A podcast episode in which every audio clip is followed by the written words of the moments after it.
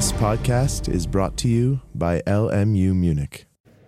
So, wir stehen ja immer noch in dem ersten Kapitel, wo wir uns in anschaulicher Weise überhaupt vom Gegenstand der Rechtsphilosophie ein Bild machen wollen und hatten ausdiskutiert, jedenfalls soweit man das im Rahmen einer Vorlesung machen kann, die Frage, wie gilt überhaupt das Recht in Unrechtsstaaten? Gilt da das, was die Befehlshaber der Unrechtsstaaten befehlen oder gilt irgendwo ein überzeitliches Naturrecht, das die meisten Menschen oder nahezu alle Menschen als wichtig und richtig ansehen. Und ich will das jetzt nicht wiederholen. Wir waren zum Ergebnis gekommen, dass man einen Rechtsbegriff auch für diese Bereiche entwickeln muss. Ich komme auf den Rechtsbegriff auch nochmal zurück, weil natürlich der Begriff des Rechts das Fundament schlechthin der Rechtsphilosophie ist, weil er uns angibt, womit wir uns eigentlich beschäftigen. So, wenn Sie sagen, ich bin Butteringenieur, wenn ich sage, sehr interessant, was ist denn Butter? Sagt er, ehrlich gesagt, weiß ich das nicht.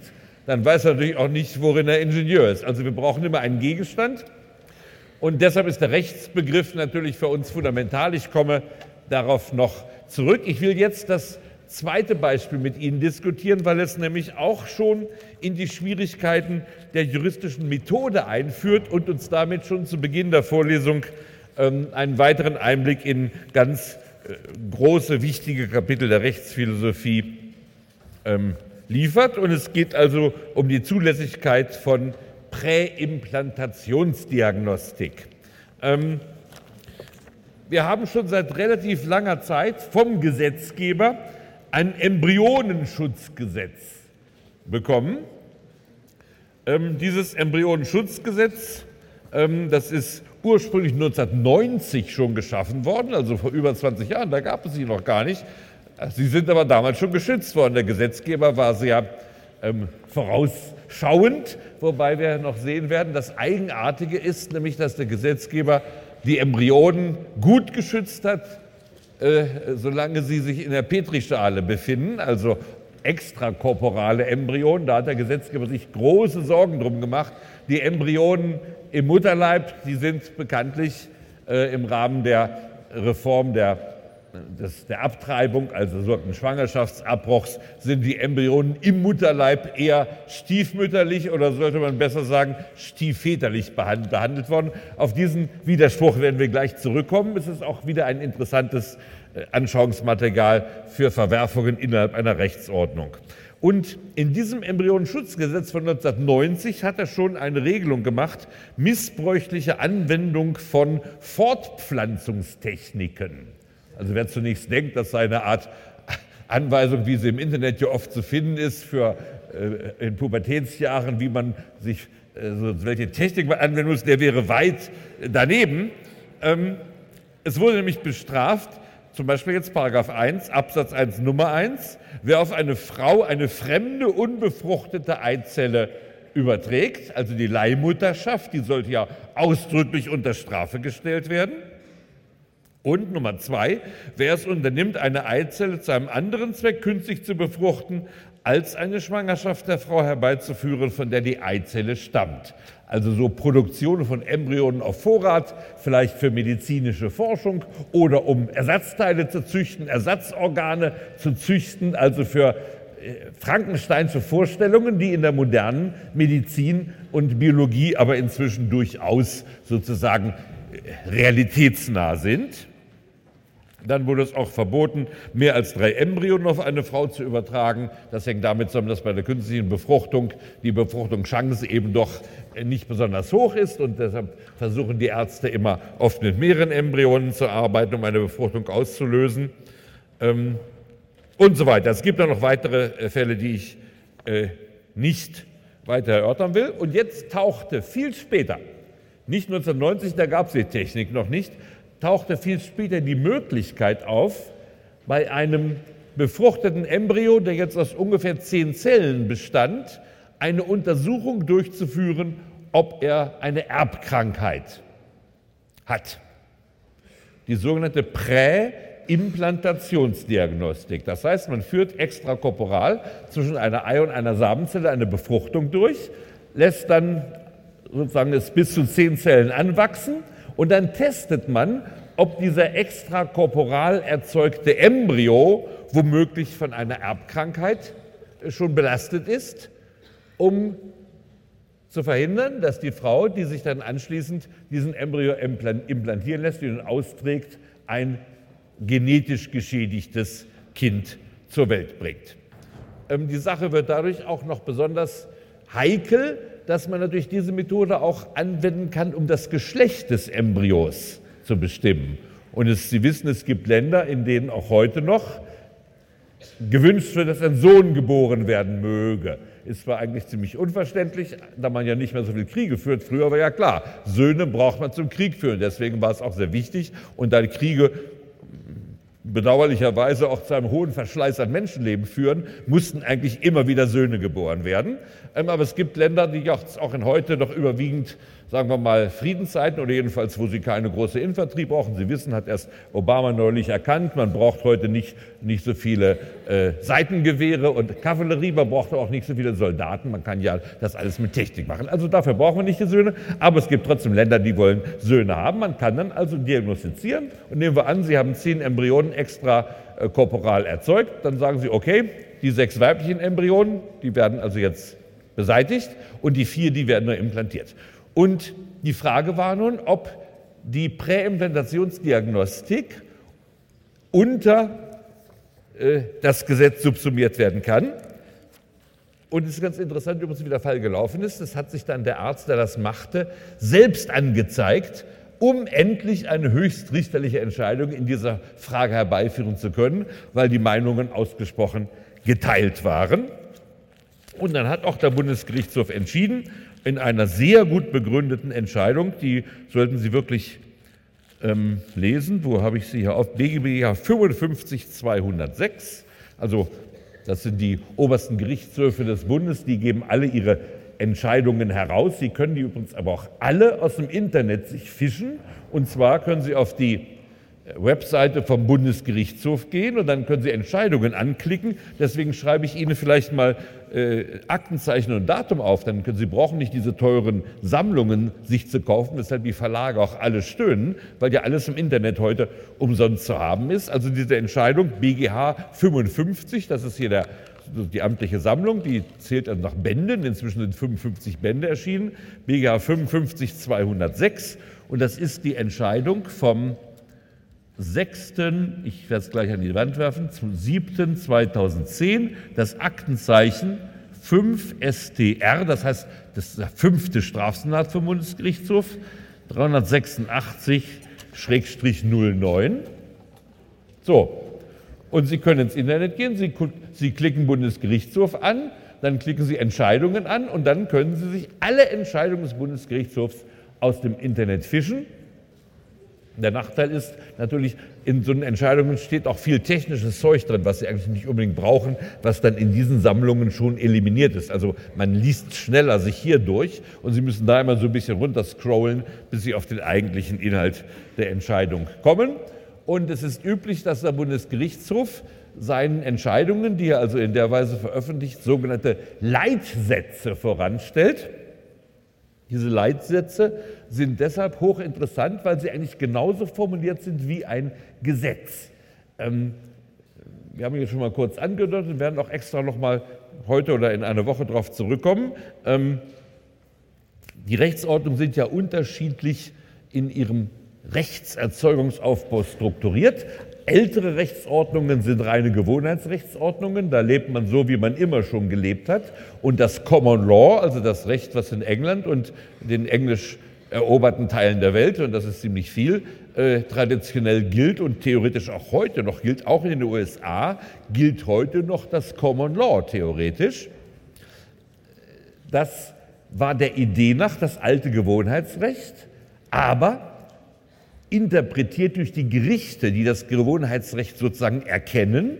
Und das entwickelte sich in der Praxis längst weg von einem Gewohnheitsrecht, weil natürlich stellen Sie sich vor, die Industrialisierung. Ein industrialisiertes Land kann nicht nach den Regeln leben, die vor 2000 Jahren mal die Hirten und, und, und Jäger und Sammler als Gewohnheit hatten. Das heißt, die Gerichte schufen in Wahrheit das Recht. Sie Offiziell gebärdeten sie sich aber so, als ob sie das Gewohnheitsrecht finden würden. In Wahrheit setzten sie das Recht und eine Rechtsordnung, die nun tatsächlich von Richtern geschaffen wird, die nennt man Präjudizienrechtsordnung. Präjudizien. Also ein Judiz ist die Gerichtsentscheidung und Präjudizien, das sind die früheren Urteile. Und so wurden, setzt sich das Common Law über Jahrhunderte aus einer Fülle von früheren Urteilen zusammen, Präjudizienurteile. Und es war dann so, dass die unteren Gerichte immer den Präjudizien der oberen Gerichte folgen mussten. Die oberen Gerichte hatten die Möglichkeit, ihre eigenen Präjudizien zu ändern. Aber ein unteres Gericht hätte das niemals gedurft. Das war an die Präjudizien ähm, gebunden. Und nun werden Sie sagen, wie kann man an einen Fall gebunden sein, der mal irgendwann gespielt hat? Jeder Fall ist doch anders. Antwort, man muss aus der Fallentscheidung die Regel heraus präparieren, die Regel, nach denen der Fall entschieden worden ist. Das ist natürlich eine spezifisch rechtswissenschaftliche Aufgabe. Ähm, und an diese Regel des Falles sind dann die anderen gebunden. Und diese Regel des Falles, die sieht dann eigentlich genauso aus wie ein Gesetz. In der Präjudizienordnung gibt es also im Grunde richterliche Gesetze, wenn Sie so wollen. Sie sind aber eben nicht vom Gesetzgeber erlassen, sondern werden eben von den Gerichten formuliert. Moderne Rechtsordnungen nun sind Gesetzesrechtsordnungen, das ist klar, weil der Gesetzgeber als demokratisch am höchsten legitimierte Instanz ähm, die Befugnis hat, verbindliche Verhaltensanforderungen für die Gesellschaft zu formulieren. Also im Grunde könnte man sagen, Gewohnheitsrecht, das habe ich jetzt nicht extra angeschrieben, Präjudizienrecht, Gesetzesrecht.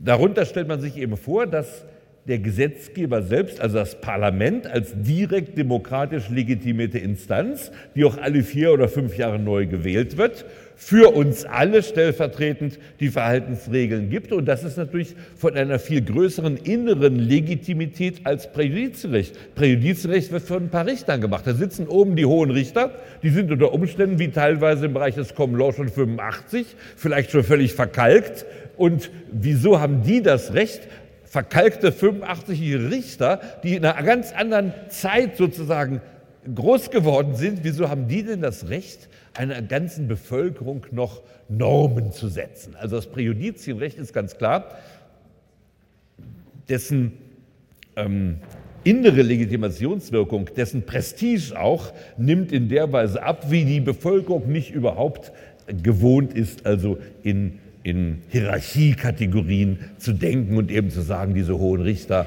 so die Dorfältesten, ich war bei den Indianern war es auch so, wenn man nicht mehr seinen Tomahawk schwingen konnte, dann saßen die Alten, meistens ja alle schon zahnlos, konnten das Büffelfleisch gar nicht mehr kauen, saßen im Wigwam zusammen, aber die Jungen zogen dann den Krieg, ließen sich irgendwo aufreiben in einer Schlacht und vernichten, weil die Alten, die Ältesten hatten das so entschieden. Irgendwann kommt man auf die Idee, warum lassen wir uns von diesen alten Säcken eigentlich noch regieren, die ohnehin schon, wie gesagt, vom Alzheimer heimgesucht sind, nicht wahr? Das hat schon Goethe in seinem Faust geschrieben, da sagt er dann, am besten wäre es euch zeitig totzuschlagen, sagt der frühere Schüler, der jetzt sozusagen aus seiner Schülerrolle hervorgewachsen ist. Das heißt, Präjudizienrechtsordnungen haben an sich einen abnehmenden Prestige und Legitimitätswert. Und deshalb ist Gesetz, das Gesetzesrecht eindeutig das, was einer modernen Gesellschaft, einer modernen industriellen Massengesellschaft adäquat ist. Und das können Sie auch im Bereich des Common Law sehen. Auch in England gibt es immer mehr vom Parlament erlassene Gesetze, die jetzt schon ganz weit in die Mehrheit haben. In den USA ist es sogar so, dass das gesetzte Recht, das Statute Law, auch inzwischen, ich würde sagen, 98 Prozent erfasst, aber immer wieder, manchmal gibt es noch Fälle, die sind irgendwie vergessen, deren Regelung hat man vergessen und dann kann es sogar in den USA sein, dass man noch auf einen äh, Spruch vom House of Lords von, was weiß ich, 1634 oder so zurückgreift. Also die alten Präjudizien sind niemals ausgestorben, sind nur in den Hintergrund getreten, auch wenn also das Gesetzesrecht, das Statute Law, natürlich vollständig auch in Großbritannien in den USA jetzt die Vormacht übernommen hat. Aber jetzt kommt der Rückschlag sozusagen. Der Gesetzgeber muss ja die Fälle abstrakt generell regeln. Er muss versuchen, sie auf den Begriff zu bringen, auf eine allgemeine Regel. Und darüber hatten wir schon früher gesprochen. Gesetze sind wegen dieser Abstraktionshöhe notfalls in einem teils mehr, teils weniger großen Rahmen unbestimmt. Das lässt sich gar nicht verhindern. Die Gesetze formulieren allgemeine Regeln und alle allgemeinen Bezeichnungen sind ungenau und sie müssen erst durch juristische Interpretation immer weiter konkretisiert werden. Wir haben das ja schon durchgenommen, nicht wahr? Das ist die berühmte Open Texture der Umgangssprache.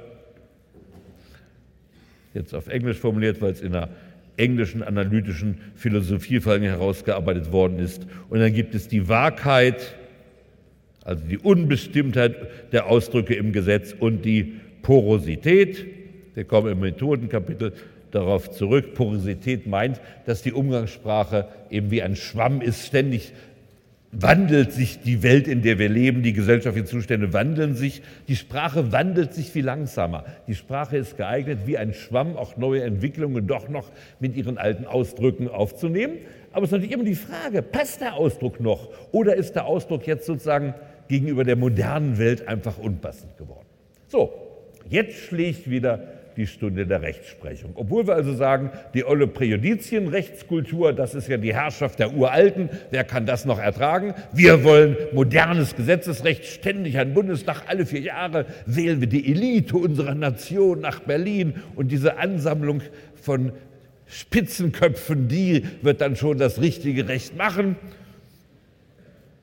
Schweigen wird im Protokoll notiert, war kein Witz, aber leichter. Ähm, aber wir stellen fest, der Bundestag macht Gesetze, macht Gesetze, macht Gesetze und sie bleiben dennoch relativ unbestimmt. Sie müssen in der Auslegung überhaupt präziser gefasst werden. Sie müssen in der Auslegung interpretiert werden. Das können nur die Gerichte machen.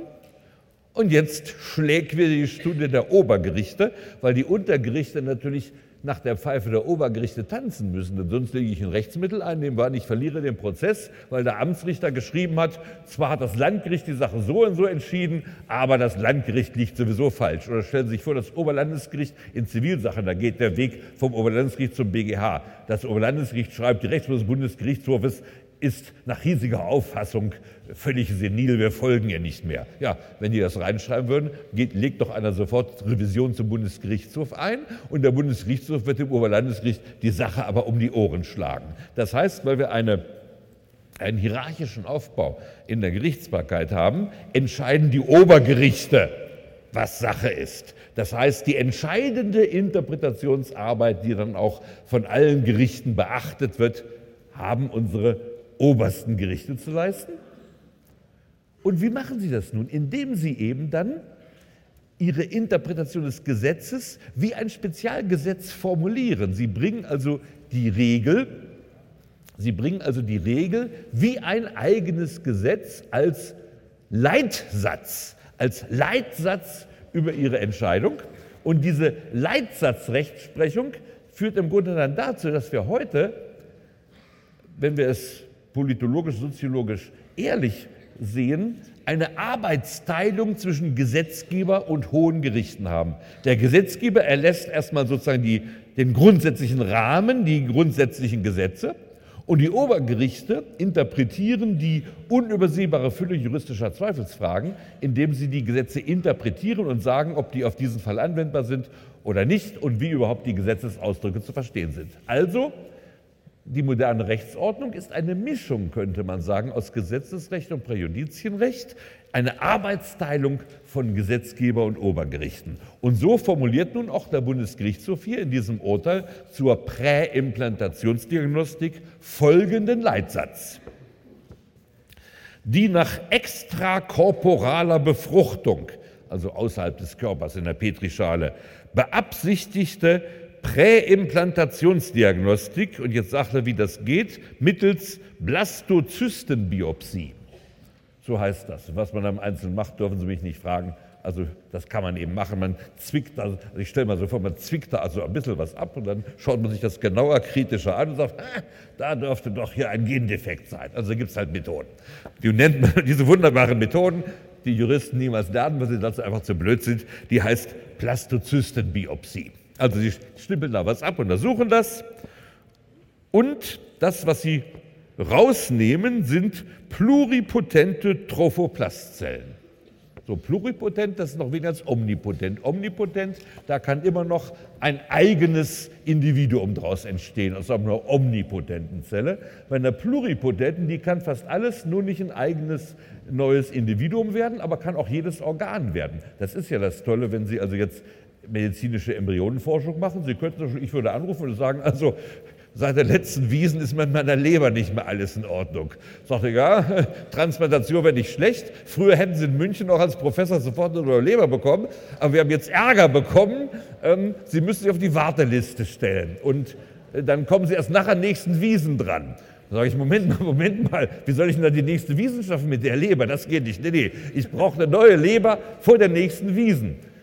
Sagt, Moment, dann verbinde ich Sie mit Kollegen X der wird jetzt aber nicht in München sitzen, der kann nur in anderen Ländern sitzen, denn eins können wir nicht. Wir können nicht die schönen Embryonen züchten, um daraus Lebern zu machen. Also eine Vorstellung, Sie haben dann eine große Fabrik, züchten Lebern und alle äh, Alkoholiker, die eine Leberzirrhose haben, kommen da von der Wiesen vorbei, holen sich ihre Leber ab. Das geht also rechtlich nicht. Das ist bei uns verboten. Ne, Im Embryonenschutzgesetz steht drin, wenn eine Eizelle zum anderen Zweck künstlich befruchtet als eine Schwangerschaft herbeizuführen. Also dieser Leberzüchter, der würde bei uns nach dem Embryonenschutzgesetz bestraft werden. Aber in manchen Ländern wird er eben nicht bestraft. Aber in Deutschland schon. So, das sind also nur pluripotente Trophoblastzellen und die werden auf schwere genetische Schäden hin untersucht. Und zwar jetzt mit folgender Absicht. Wenn die keine Schäden haben, werden sie der Mutter in Anführungsstrichen, also derjenigen, von der die Eizelle stammt, eingesetzt in der Hoffnung, dass sie ein gesundes Kind bekommt. Dagegen, wenn sich herausstellt, dass der Embryo eine Erbschädigung hat, wird er nicht eingesetzt. So, und da ist die Frage, ist das nach dem Embryonschutzgesetz strafbar? Und da gibt es noch einen weiteren Paragraphen, der den Paragraph 1, der betrifft die Fortpflanzungstechniken. Da geht es also äh, sozusagen vorne los, dann gibt es Paragraph 2, wenn man schon Embryonen hat, das muss ja auch, die müssen ja auch geschützt sein, wenn man sie schon hat. Und da sagt man, Absatz 2, äh, Paragraph 2 Absatz 1, wer einen extrakorporal erzeugten menschlichen Embryo veräußert, das ist schon mal strafbar auch nach deutschem Recht. Also stellen Sie sich vor, ähm, die Mutter ist Nobelpreisträgerin, der Vater ist Friedenspreisträger des deutschen Buchhandels. Also ich bin überzeugt, für den Embryo würden Sie also an einem freien Markt unglaubliches Geld bekommen, ähm, ist aber nicht erlaubt. Oder der Vater ähm, ist Arjen Robben, die Mutter ist die Schwester von Ribery.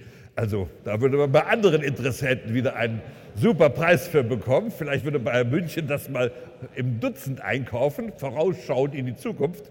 Aber das ist also natürlich strafbar. Und jetzt kommt das Entscheidende.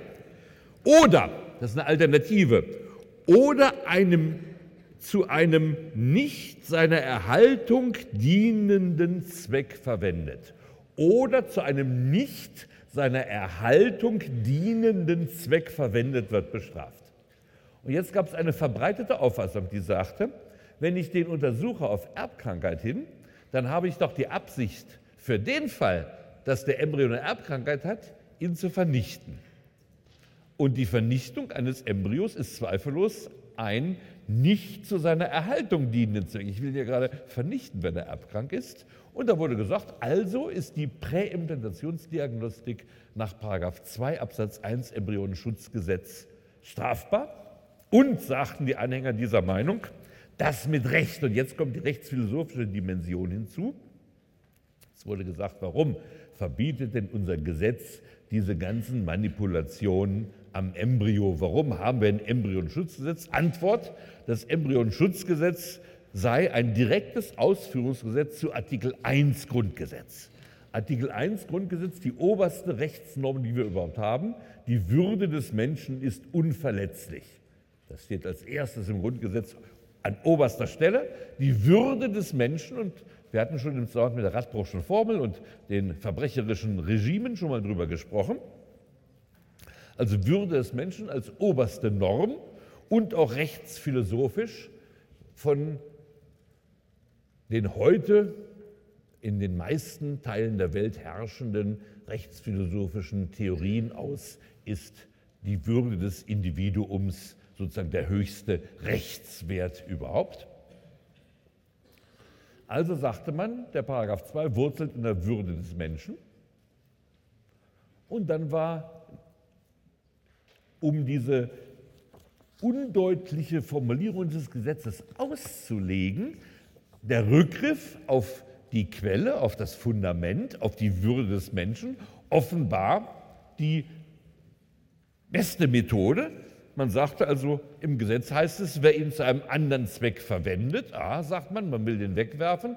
Das heißt, man macht hier Manipulationen an einem Embryo, das verletzt die Würde des Menschen, das ist eine Würdeverletzung. Und das wird nun in dieser Entscheidung vom Bundesgerichtshof in sehr eingehenden Analysen äh, auf die Probe gestellt. Ähm, und schließlich sagt der Gesetzgeber, äh, Entschuldigung, sagt der Bundesgerichtshof nach langen und sehr klugen Ausführungen, die Sie ruhig mal lesen sollten, fischen Sie sich die Entscheidung ruhig mal aus dem Internet. Das ist eine sehr gut begründete, sehr auch intensiv begründete Entscheidung.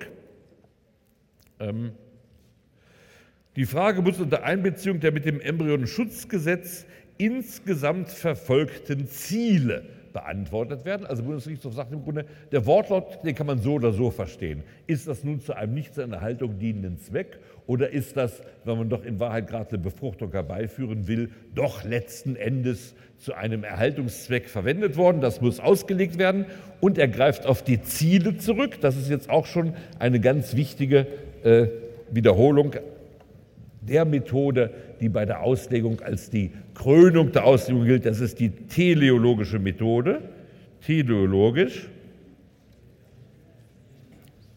Das heißt, wir greifen zurück auf den Zweck des Gesetzes und interpretieren das Gesetz möglichst so, dass der Zweck, den der Gesetzgeber damit verfolgt, auch erreicht werden kann.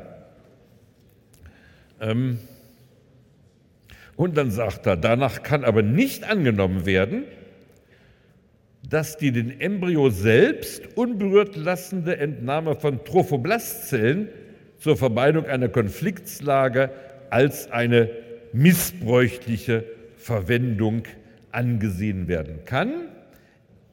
Er wollte, und jetzt wird der Regierungsentwurf zitiert, dass menschliches Leben grundsätzlich nicht zum Objekt fremdnütziger Zwecke gemacht wird und ähm,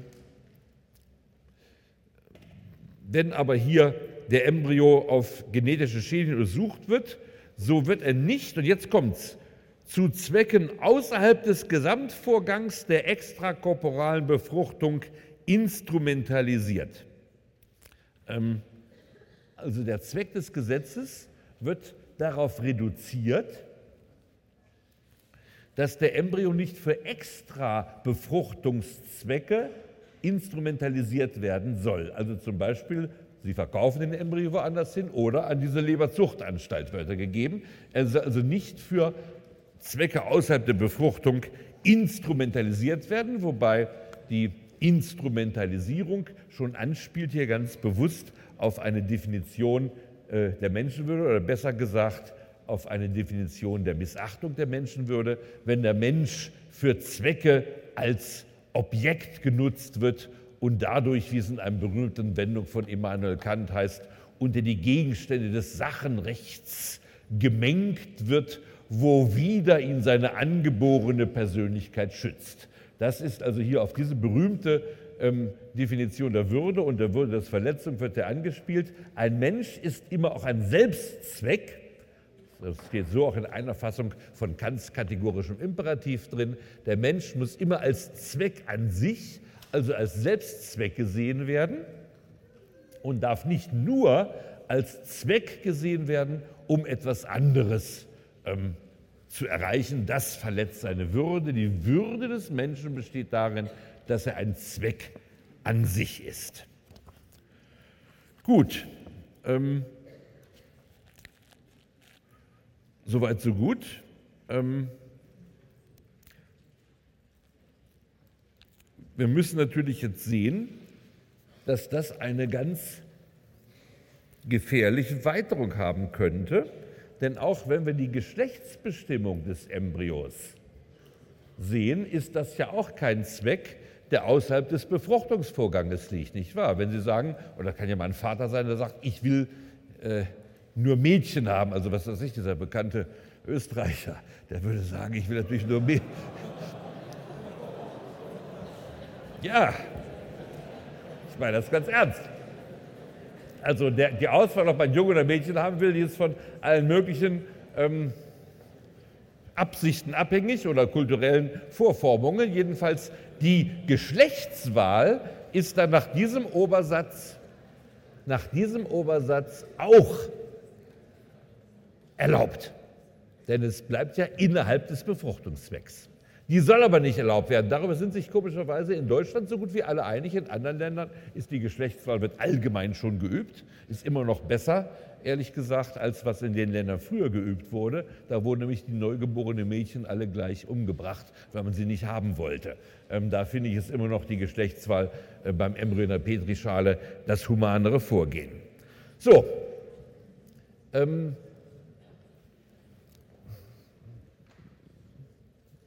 in der, in, in der deutschen Diskussion hat diese Entscheidung eine unglaubliche Heftigkeit und heftige Erregungen ausgelöst und es wurde an den Gesetzgeber sofort das Verlangen herangetragen, die Sache einzuschränken.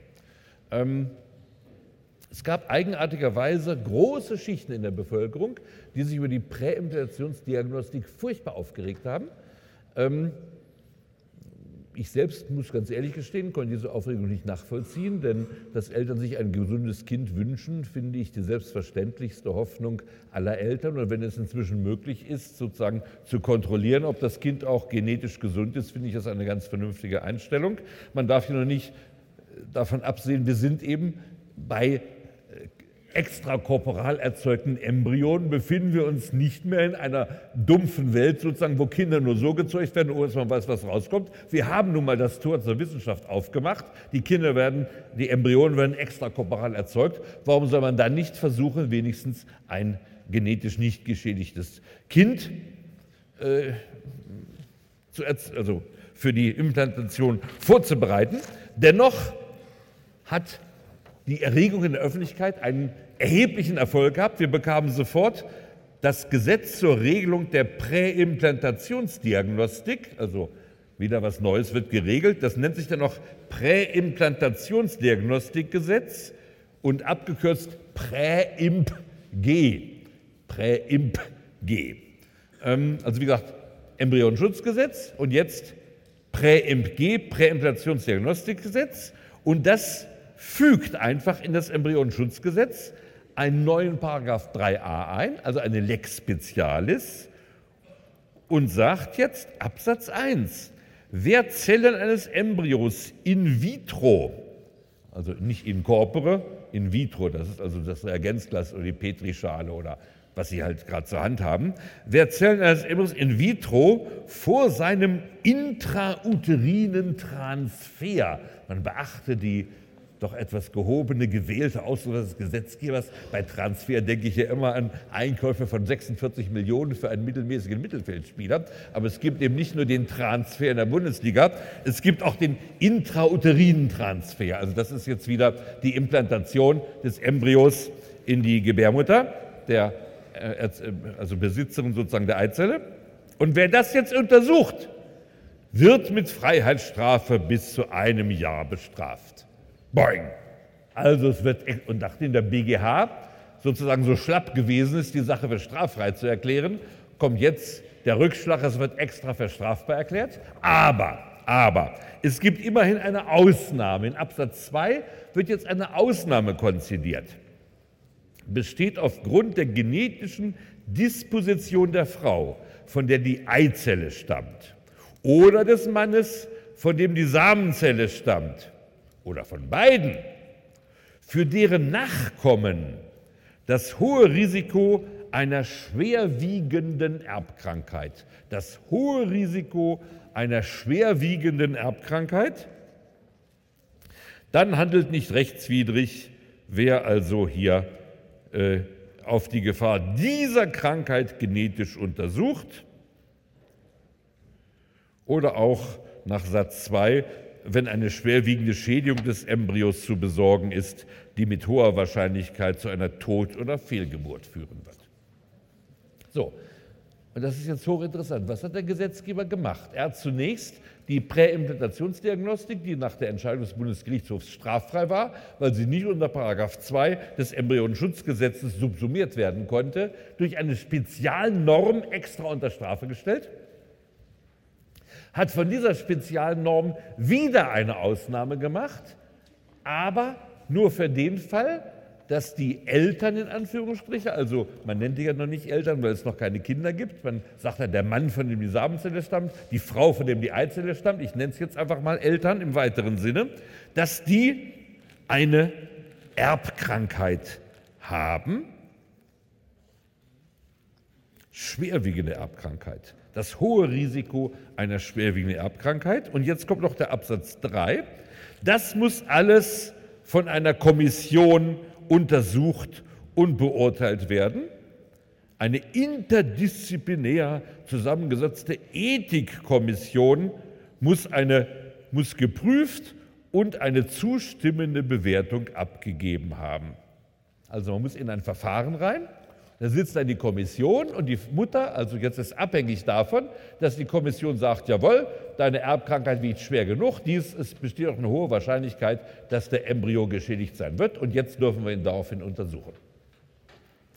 So, das ist jetzt geltendes Recht, das ist der Gesetzgeber extra jetzt in diesem Präimplantationsgesetz vom 21.11.2011 wenn ich jetzt bösartig wäre, würde ich sagen, man hätte es vielleicht am 11.11.2011 erlassen sollen, weil es moralisch aus meiner Sicht grotesk ist, ja geradezu. Ähm, es ist ja so, es wird also gesagt, die Untersuchung auf Erbkrankheit ist nur zulässig, wenn eine hohe Wahrscheinlichkeit für eine Erbkrankheit besteht. Sonst darf nicht untersucht werden. Das heißt, eine Mutter, die ein Kind kriegt, ohne dass vorher eine hohe Wahrscheinlichkeit von der Ethikkommission attestiert worden war, die muss dann eben notfalls einen schwer geschädigten Embryo austra austragen. Allerdings, jetzt habe ich blöderweise kein Strafgesetzbuch mitgebracht, innerhalb der ersten drei Monate darf sie es abtreiben. Ja? Denn wir haben, ähm, das nannte man früher die eugenische Indikation, das nennt man, äh, ist heute im Gesetz aufrechterhalten worden, wenn das Austragen der Mutter nicht zumutbar ist. Also sie dürfen äh, innerhalb der ersten drei Monate sowieso, also nach Beratung, abtreiben. Sie dürfen aber bei einer Gefahr einer Erbkrankheit noch in einer längeren Frist abtreiben. 218a, ich habe das Gesetz blöderweise nicht eingesteckt, bitte um Entschuldigung. Also, die Mutter darf, wenn sie das, den Embryo eingesetzt bekommen hat, anschließend drei Monate ihn abtreiben nach ihrem freien Willen. Sie muss sich nur beraten lassen, dann darf sie es machen, mehr nicht. Wie die Beratung ausfällt, ist ganz egal. Wenn die Beratung ist ergebnisoffen zu führen, wenn einer sagt, also Sie haben gar keinen Grund und gucken sich an, Ihr Mann ist, ist Vorstandsvorsitzender der, der Deutschen Bank und ähm, also Sie werden ein super Kind kriegen, das Kind hat die größte Chance im Leben. Nein, ich habe es mir anders überlegt. Ähm, drei Monate völlig, völlige Entscheidungsfreiheit. Bei Erbkrankheiten noch darüber hinaus. Das heißt, der Embryo genießt im Mutterleib gegenüber dem Willen der Mutter überhaupt keinen Schutz.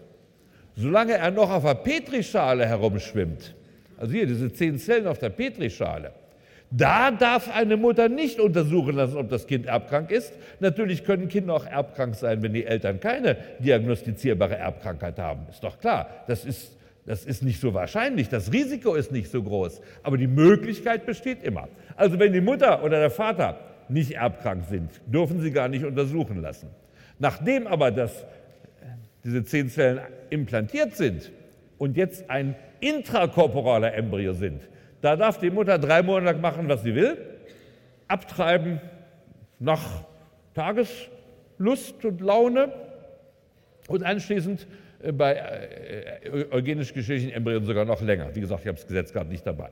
Ja, das sind Widersprüche Wobei ich sagen muss, das hätte zum 11.11.2011 gepasst. Ein, ein Gesetz, das sozusagen vom Inneren, von der inneren Stimmigkeit die Logik einer, einer, einer Faschingsrede hat.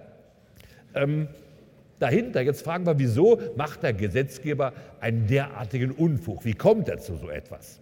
Antwort, der Grund liegt natürlich darin, dass wir das Ganze im Irrenschutzgesetz in Artikel 1 in der Würde des Menschen verankert haben. Plötzlich scheint es sozusagen hier an der Würde des Menschen scheitert sozusagen äh, alle äh, Verfügungsfreiheit der anderen. Das Komische ist nur, dass offenbar der Embryo, wenn er Mutterleib ist, diese Würde erstmal wieder einbüßt. Die Würde hat er nur auf der Petrischale, im Mutterleib drei Monate sowieso hat er gar keine Würde mehr. Das heißt, da kann er beliebig nach Entscheidung der Mutter abgetrieben werden.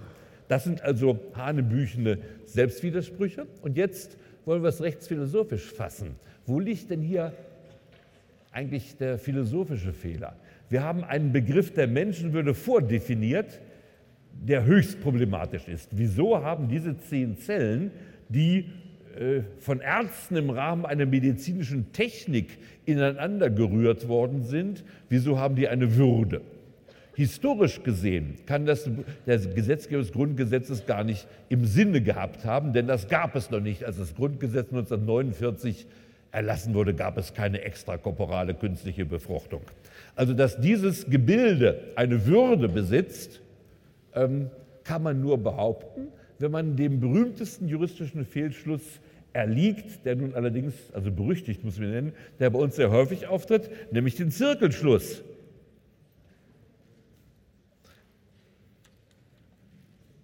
Sie müssen im Grunde in den Begriff der Würde bereits hineinlegen, dass jedes Gebilde, das die Individuatio, also die Individualisierung bereits hinter sich hat und in dem Sinne also einmalig ist, dass jedes dieser Gebilde eine Würde hat. Das finden Sie bei Kant aber auch nicht nebenbei bemerkt. Bei Kant, erstens kannte Kant nicht die künstliche Befruchtung, zweitens hat sich Kant äh, über Befruchtung wenig geäußert, aber auch Junggeselle hatte damit wenig am Zylinder. Ähm, also da finden Sie nichts bei Kant, was Sie dafür vorbringen können, dass die Würde der Individuatio zu eigen ist. Die Würde des Menschen steht im Grundgesetz drin, ist unverletzlich. Ein aus zehn Zellen bestehender Embryo extrakorporal ist noch kein Mensch. Und das kann man sogar eindeutig sagen, denn ähm, ich mache jetzt, das kriegen wir später erst in der Methode, im Methodenkapitel genauer. Ich male Ihnen aber schon mal an, weil das so wichtig ist. Das ist mein Spiegelei-Modell der Rechtsfindung. Werden Sie sagen, was hat ein Spiegelei mit der Rechtsfindung zu tun? Ja gut, dass ein Spiegelei ist, werden Sie mir zugeben. Das sieht man doch sofort, nicht wahr? Aber was hat das mit der Rechtsfindung zu tun? Antwort, dies ist der sogenannte Begriffskern Das ist der sogenannte Begriffshof und das ist außerhalb vom Begriffshof, also ich nenne das den Rest der Welt. Da passt natürlich viel rein, in den Rest der Welt, das ist klar. Ähm, wenn wir sagen Mensch zum Beispiel, Begriffskern des Menschen, würde ich mal sagen, alle, die im Audimax der LMU sich im Moment aufhalten, fallen den Begriffskern Mensch. Das ist wohl klar. Wir alle sind Menschen. Jetzt Nehmen wir mal den Fall eines Unfallopfers, dessen Gehirnströme irreparabel erloschen sind, dessen Kreislauf aber durch eine Reanimationsmaschine noch aufrechterhalten wird, bis, äh, also bis es als Organspender benutzt werden kann, bis dann der Organempfänger da ist. Also wir machen das mal so deutlich, also zum Beispiel Begriffskern der Mensch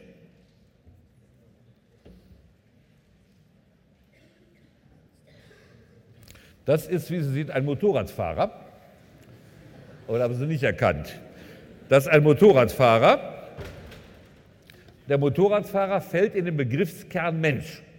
So, jetzt hat er bedauerlich aber seinen Unfall. Zum Glück kommt jetzt der Winter. Ich freue mich immer, wenn der Winter kommt, weil dann die Motorräder im Stall oder der Garage gelassen werden. Denn im Frühjahr haben wir eine unglaublich ansteigende Kurve tödlicher Motorradunfälle. Das ist geradezu beängstigend. dann aus der Sicht der Transplantationsmedizin nicht so beängstigend, weil dann eben wieder mehr Spender da sind. Jetzt sehen wir also, das ist jetzt der Motorradfahrer, dessen Gehirnströme irreparabel erloschen sind. Sein Kreislauf ist aber durch Reanimation noch vorhanden. So, ist das jetzt noch ein Mensch oder ist es eine Leiche? Und da wird man wohl richtigerweise sagen müssen, das liegt im Begriffshof. Das ist eine Frage, die muss erst durch Interpretation entschieden werden. Wir sind uns inzwischen einig in Deutschland, dass der sogenannte Hirntod das Abgrenzungskriterium zwischen Mensch und Leiche äh, angibt. In anderen Kulturen ist das ganz anders. In Japan zum Beispiel ist der Herztod immer noch die herrschende Meinung. Das Herz hat in der japanischen Kultur eine noch viel größere Bedeutung als bei uns. Und solange das Herz schlägt, existiert der Mensch noch. Also nicht das Gehirn, sondern das Herz, ist das Entscheidende. Und so muss man sagen, eine, eine Gestalt, will ich mal ganz neutral sagen, deren Herz noch schlägt, deren, deren Hirnströme erloschen sind, befindet sich im Begriffshof des Begriffs Mensch. So, und außerhalb desselben, das ist jetzt ganz einfach,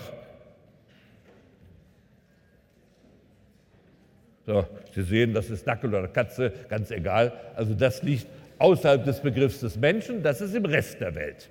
So, und jetzt nehmen wir mal unseren Embryo auf der Petrischale, dass dort ein Mensch ist. Das kann, ja, also, das kann niemand ernsthaft behaupten.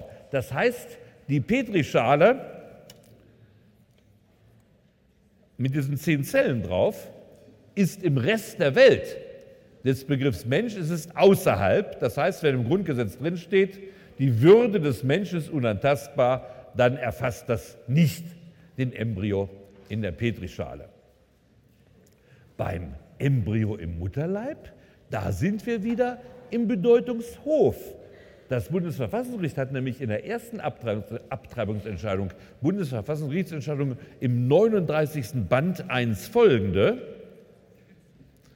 Bundesverfassungsgerichtsentscheidung 39.1 folgende, hat es auch auf Artikel 1 äh, Bezug genommen, um die Strafbarkeit der Abtreibung zu legitimieren, während der US Supreme Court zur gleichen Zeit im das genaue Gegenteil gemacht hat. Er hat gesagt, die Würde des Menschen, der Frau, schließt ihre Selbstbestimmung im Intimbereich ein und sie muss Kraft ihrer Würde, also es hat nicht Ausdruck Würde gebraucht, aber sie hat ein Right to be let alone, das klingt ein bisschen, bisschen sehr ironisch oder zynisch fast. Die Frau hat ein Right to be let alone, sie hat ihre Privatsphäre und wenn sie schwanger ist, ist das Teil ihrer Privatsphäre und in diese Privatsphäre hat der Staat sich nicht einzumischen, das muss er der Frau überlassen. Also genau entgegengesetzt. Daraus würde ich folgern, dass der Embryo im Mutterleib im Begriffshof des Ausdrucks Mensch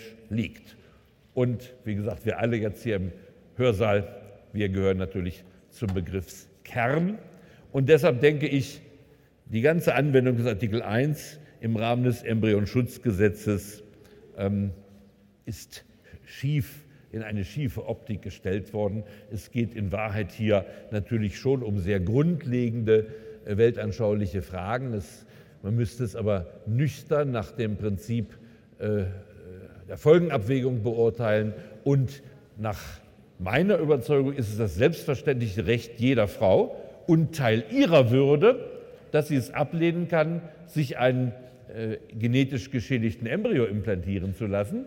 Und zwar auch dann, wenn sie selbst genetisch gesund ist. Also wie groß das Risiko ist, denke ich, spielt überhaupt keine Rolle. Wieso man die Untersuchung auf die Fälle beschränkt, wo es ziemlich wahrscheinlich ist, dass der Embryo geschädigt ist. Das kann ich überhaupt nicht nachvollziehen. Denn entweder ist er geschädigt oder er ist nicht geschädigt. Stellen Sie sich vor, das ist sehr wahrscheinlich, dass er geschädigt ist, aber die Untersuchung kommt zum Ergebnis, der ist kerngesund, der Embryo. Ja, also es kommt doch nur an, ob der Embryo krank oder gesund ist, also genetisch geschädigt oder nicht ist. Auf die Frage der Ausgangsposition kann es gar nicht ankommen.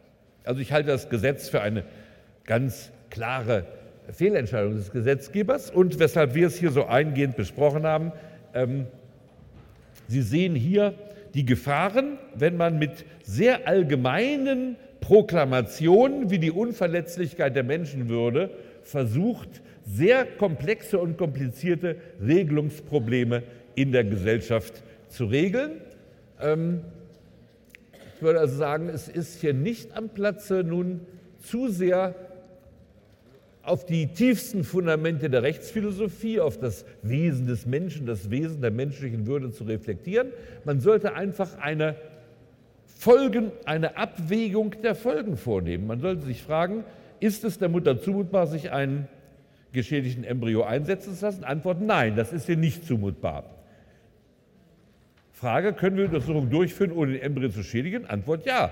Die Präimplantationsdiagnostik schädigt den Embryo überhaupt nicht. Ja, da gibt es doch gar keinen Grund, das nicht der Mutter, die Mutter entscheiden zu lassen. Und bei einer viel schlimmeren Entscheidung, ob ein gesundes Kind nach äh, zwei Monaten, drei Wochen abgetrieben wird, da lassen wir ihr die Entscheidungsfreiheit. Wie man diesen Widerspruch machen kann, ist für mich nicht nachvollziehbar. Ich halte es für also intellektuell unredlich und töricht. Gut, ich habe Ihnen unter B Fundstellen dazu aufgeschrieben. Das Ganze ist natürlich heftig diskutiert. Ich selbst kann es auch hier gar nicht in allen Verästelungen diskutieren. Ich habe eine relativ, wie soll ich sagen, grob knochige oder grob schlechtige Darstellung gegeben. Wenn es Sie speziell interessiert, beschäftigen Sie sich bitte mit der hierzu nachgewiesenen Literatur. So, und damit kommen wir jetzt, nachdem wir also diesen Einführungsfall ähm, behandelt haben, die Gegenstand abgegrenzt haben. Die Einführungsliteratur haben wir schon durchgenommen. Wir kommen jetzt in die zentralen Themen und direkt zum Begriff des Rechts. Was heißt überhaupt das Recht, ähm, das den Gegenstand unserer rechtsphilosophischen Vorlesung ähm, bildet? Ähm, die was ich hier unter erstens in der Gliederung mit Präskriptivität beschrieben habe, das ist die logische Struktur der Rechtsnorm. Auf die komme ich, das stelle ich jetzt noch etwas später zurück, weil es eine etwas trockene, unanschauliche Materie ist. Ich gehe erst noch in mehr anschauliche Fragen des Rechtsbegriffs hinein. Also bei der Präskriptivität geht es darum, dass das Recht aus Sollensnormen besteht. Eben im Unterschied zu Seinsaussagen ist beim Recht immer, du sollst etwas tun und daraus ergeben sich dann logische Folgerungen. Was heißt das eigentlich, du sollst? Wie gesagt, das kommt etwas später dann dran. Ähm ich fange jetzt an mit dem Studienbogen zum Rechtsbegriff, wobei wir nämlich durch unseren Fall Bestrafung von Diktatoren nach ihrem Fall schon kräftig vorgearbeitet haben, sodass wir diese Frage, was ist überhaupt Recht, ähm, relativ flott entscheiden können. Zunächst in dem Studienbogen eine ganz berühmte Definition, die müssen Sie auswendig lernen, auch wenn Sie sagen, ich mache doch nicht Schwerpunktbereich 1, ich werde juristischer Klempner oder Frosch im Sinne äh, von Simon. Juristischer Frosch lebt auch ganz gut. Hauptsache, ich kann immer dicke Brummer fressen und so. Und das großartige Geseiche der Rechtsphilosophen interessiert mich gar nicht. Selbst wenn Sie dieser Meinung sind und pragmatisch ist das eine durchaus vertretbare Lebenseinstellung, diese Definition von Kant müssen Sie einfach kennen. Sie ist einfach so grandios und äh, auf der einen Seite so pathetisch gewaltig, auf der anderen Seite so präzise, ein typischer Satz von Immanuel Kant. Recht ist der Inbegriff der Bedingungen, unter denen die Willkür des einen mit der Willkür des anderen nach einem allgemeinen Gesetz zur, Gesetz zur Freiheit zusammen vereinigt werden kann. Also, die Willkür des einen, die Willkür des anderen.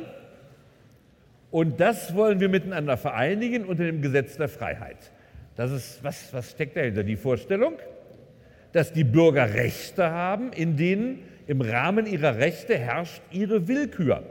Und das hat der Gesetzgeber in Paragraph 903, diesem herrlichen Paragraphen, der auf der einen Seite so genial ist, auf der anderen Seite ja auch so fies ist, habe ich es Ihnen ja schon mal vorführen wollen. Eigentum gibt dem Eigentümer das Recht, das Eigentum einer Sache gibt das Recht, mit der Sache nach Belieben zu verfahren. Das ist der kantianische Begriff der Willkür. Nach Belieben zu verfahren. Da herrscht nichts als völlige Freiheit und zwar bindungslose Freiheit. Also zum Beispiel Bei den Tieren haben wir jetzt ja im 90a und im Grundgesetz schon so gewissen Schutz der Tiere schon tief verankert, aber bei Computern noch nicht. Mit einem, Ihrem Computer dürfen Sie nach Belieben verfahren. Und ich muss gestehen, dass ich diese Erlaubnis 903 manchmal bis zum Exzess ausschöpfe, wie ich meinen Computer beleidige. Das ist völlig also unvorstellbar. Und der Fausthieb auf den Computer, wenn ich gerade wieder eine Tastenkombination falsch gemacht habe, hätte ich ja besser mir einen verpassen sollen. Aber es ist besser, man haut auf den Computer einfach mal drauf. Also ich verfahre nach Belieben. Töricht, das ist die Beamte. Wenn Sie nach Belieben verfahren, dürfen Sie töricht verfahren mit Sachen. Und wie gesagt, das durften sie früher imitieren auch, nur jetzt haben wir im Grundgesetz und den 90a so einen gewissen Tierschutz drin. Das Tier ist damit nicht mehr der völligen Beliebigkeit des Herrn ausgesetzt. Aber, und das steht jetzt in der kantischen, im kantischen Definition auch drin, natürlich darf, muss diese Willkür, meine Willkür mit der des anderen, unterm Gesetz der Freiheit vereinigt werden können. Das heißt, ich darf nur dort frei sein, wo mir dieser Raum als mein Recht zugewiesen ist. Meine Willkür tobt sich nur aus in meinem Rechtsbereich. Ich muss dagegen den Rechtsbereich des anderen respektieren.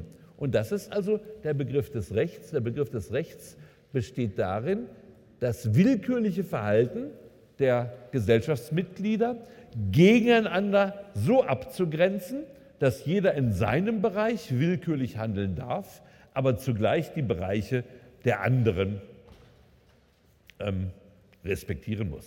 Also Recht hat es mit anderen Worten zu tun, um die Abgrenzung von Freiheitssphären und den Schutz der Bürger in ihrer Freiheitssphäre gegen Übergriffe anderer auf ihre Freiheitssphäre.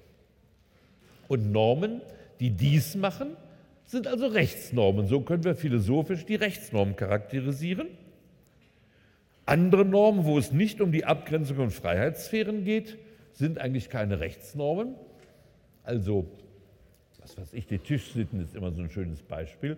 Ob sie sich bei Tisch gut benehmen, das ist so lange in ihrer Willkür, wie sie nicht in die Freiheit des anderen eingreifen. Also nehmen wir mal an, Sie essen Hummer mit Tomatenmayonnaise, also richtig schön rot bestrichen. Und beim Druck auf die Schere, damit da das ziemlich mickrige Hummerfleisch rauskommt, schnellt das auch heraus und landet auf dem Frack des neben Ihnen sitzenden Bundespräsidenten. Ähm, ja, das ist nicht mehr Ihre Freiheit, nicht wahr? Sie können sich, wenn es auf Ihrer Frackbrust landet, oder in ihrem Dekolleté, das ist egal. Da können Sie mit dem Hummer eigentlich machen, was Sie wollen. Sie werden sich zwar blamieren, wenn Sie nachher den ganzen Hummer im Dekolleté oder auf der Frackbrust haben, aber in die Freiheit des Bundespräsidenten greifen Sie erst dann ein, wenn Sie auf seine Frackbrust durch Fahrlässigkeit in diesem Fall den Hummer landen lassen. Gut, und so können wir also die Rechtsnormen von anderen sozialen Normen. Wir leben ja in einer Fülle von Zwängen in der Gesellschaft, die wir uns manchmal gar nicht bewusst machen.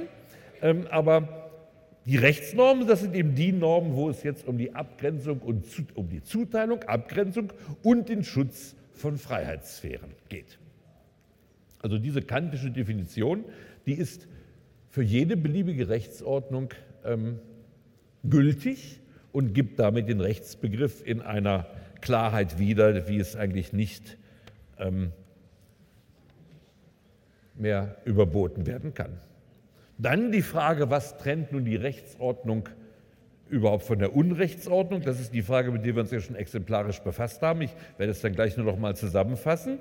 Nur ein Wort. Das nächste, wenn wir wissen, was das Recht ist, das also haben wir gerade gesagt, Zuteilung, Abgrenzung und Schutz von Freiheitssphären. Die nächste Frage, wie kommt das Recht zustande? Und da werden wir dann gleich heute oder sonst in der nächsten Stunde uns über die unterschiedlichen Epochen Gedanken machen. Ein paar Ansätze haben wir vorhin schon kennengelernt. Also die älteste Vorstellung von Recht ist immer, dass das Recht in der Bevölkerung selbst entsteht. Also Recht ist das lebendige Recht, was aus den Rechtsüberzeugungen der Glieder der Gesellschaft selbst herauswächst. Also Gewohnheitsrecht als sozusagen Ur Strom- und Urerzeugungsmittel in allen Gesellschaften. Natürlich leuchtet es uns ein, dass Gewohnheitsrecht eigentlich nur funktioniert, wenn die Gesellschaft über lange Perioden hinweg relativ statisch ist. Eine Gesellschaft namentlich, die sich in rapider ökonomischer Entwicklung befindet, kann nach diesem Recht der Alten gar nicht leben, weil es der modernen ökonomischen Entwicklung nicht mehr gemäß ist. Denken Sie an das Modell von Karl Marx von Basis und Überbau. Ähm, die ökonomischen Gesetze, also die Wirtschaftsgesetze einer Gesellschaft bilden, bilden die Basis und das Recht ist eigentlich der ideologische Überbau über dieser Basis. Und wenn sich die Basis ändert, wenn sich die äh, Produktionsbedingungen der Gesellschaft ändern, dann müssen sich eigentlich die Produktionsverhältnisse, also die rechtlich, der rechtliche Rahmen, in dem äh, produziert wird, ändern. Also die Produktionsbedingungen hängen wieder ab von den Produktivkräften. Also mit einer Entwicklung und Veränderung der Produktivkräfte müssen sich mit verändern die Produktionsverhältnisse. Das ist also sozusagen der Stachel oder, soll ich sagen, schon das Sterbens, Sterbensgesetz des Gewohnheitsrechts. Das Gewohnheitsrecht kann nur so lange funktionieren, wie sich die Gesellschaft nicht in ihren Produktivkräften äh, wesentlich verändert. Das hat nicht nur Marx erkannt, das hat im Grunde genommen vor ihm schon Goethe oder er legt es Mephisto in den Mund gesagt. Mephisto sagt im Faust, also der Schüler, der will nun wissen, welche Fakultät er studiert, der geht zur Studienberatung. Nicht wahr? Es gab damals schon, zu Faustzeiten, gab es schon eine Studienberatung. Ich weiß nicht, ob es Studiengebühren gab, die gab es natürlich auch, die Studiengebühren. Es gab auch das Recht der Professoren bei Prüfungen, ein Fuder Wein vom Prüfling gestellt zu bekommen. Eigenartigerweise ist dieses Recht abgeschafft worden. Das war vielleicht ein Fehler, dann würden mehr Leute bestehen bei der Prüfung. Wenn der Prüfer betrunken ist, wäre es für den Prüfling sicher leichter, die Prüfung erfolgreich zu bestehen. Also, es gab Studienberatung, das macht der Mephisto in dem Fall. Der Schüler kommt zu Mephisto und er fragt ihn, in welche Fakultät er gehen will. Und dann sagt der Schüler, zur Rechtsgelehrsamkeit kann ich mich nicht bequemen. Also anders als Sie alle. Sie haben sich gerade zur Rechtsgelehrsamkeit bequemt. Und dann sagt Mephisto, ich kann es euch so recht nicht übel nehmen. Also er findet die Entscheidung, nicht Jura zu studieren, ganz vernünftig. Und jetzt kommen die berühmten Sätze. Es erben sich Gesetz und Rechte wie eine ewige Krankheit fort.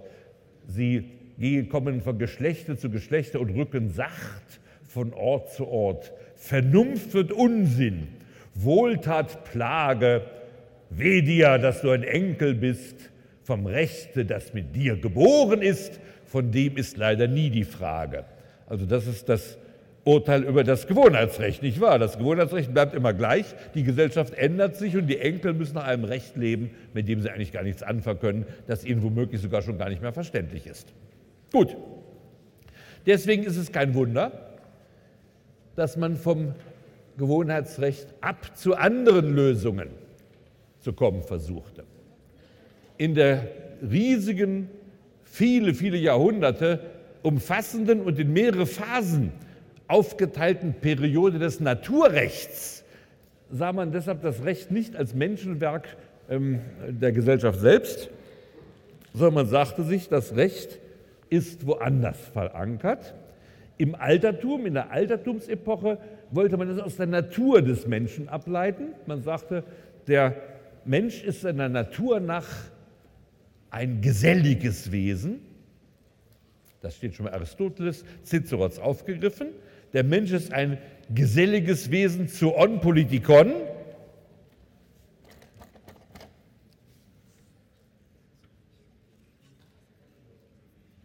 Also staatenbildendes Wesen.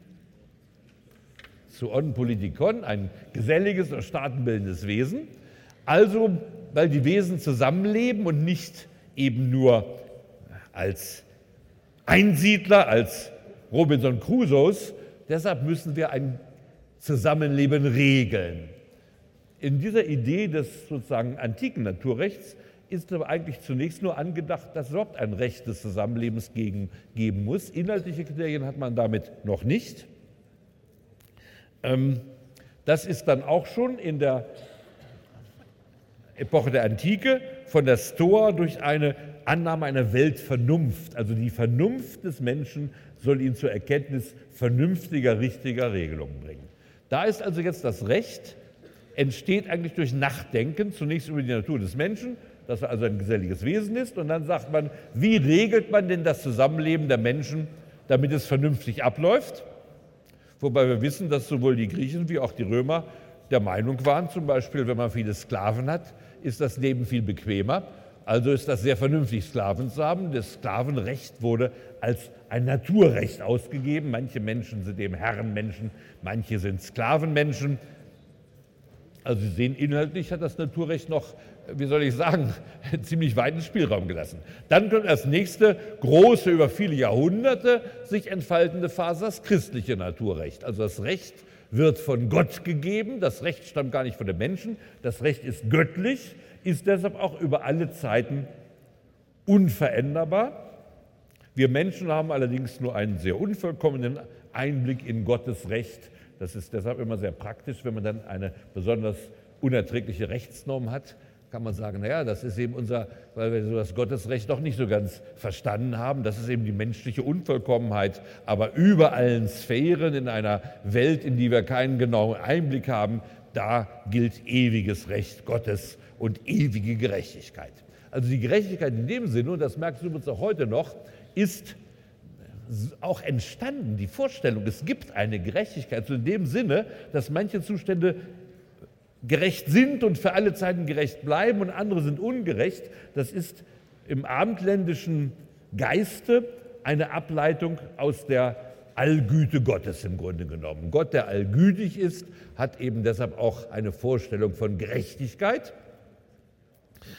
Dann hat man eigentlich hinzuerfunden, dass Gottes Wege unerforschlich sind und Gottes Ratschluss dem einfachen Menschen also nicht zugänglich ist. Dadurch hat man natürlich die Aporien, die sonst drohen, ähm, verhindern können. Man hat nach wie vor gesagt, Gott ist allgütig und allgerecht. Und was hier so vorkommt, das ist eben die Unvollkommenheit der Menschen. Gut, das ist das christliche Naturrecht über viele, viele Jahrhunderte. Thomas von Aquin ist sozusagen der oben ganz stehende Rechtsdenker, der Jahrhunderte des christlichen Naturrechts. Also Aristoteles könnten wir jetzt sagen und die späte Stoa fürs antike Naturrecht, Thomas von Aquin fürs christliche Naturrecht.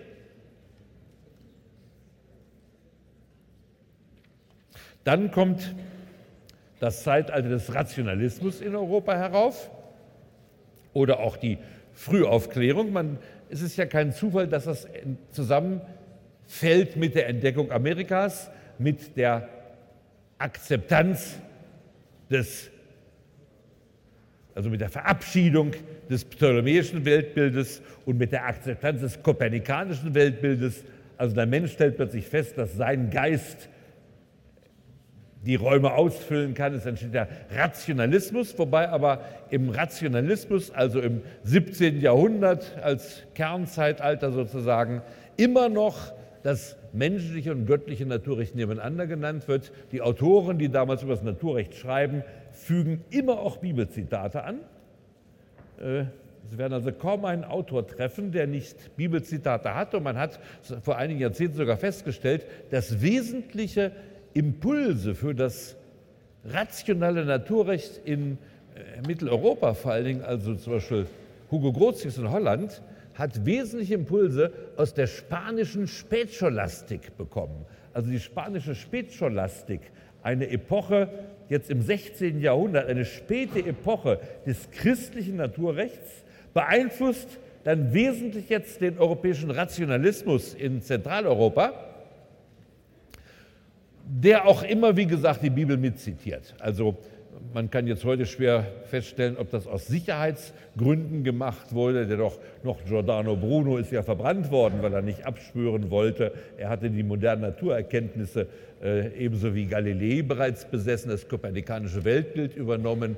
Er war Atheist im Grunde und als er nicht abschwören wollte, wurde er verbrannt, während Galilei hat sich gesagt, was nutzt es der Welt, wenn sie keinen Galilei mehr hat und er hat vor sich selber abgeschworen und dann soll er ja beim Herausgehen einer Legende nach eben gesagt haben, e possivore und sie bewegt sich doch, nicht wahr? Also er hat nur pro forma abgesprochen und damit sein Leben gerettet. Es könnte durchaus auch so sein, dass manche Rechtstheoretiker des Zeitalter des Rationalismus sicherheitshalber auch Bibelzitate eingebaut haben, damit sie nicht also äh, der Gottlosigkeit geziehen wurden. Das werden wir heute nicht mehr feststellen können.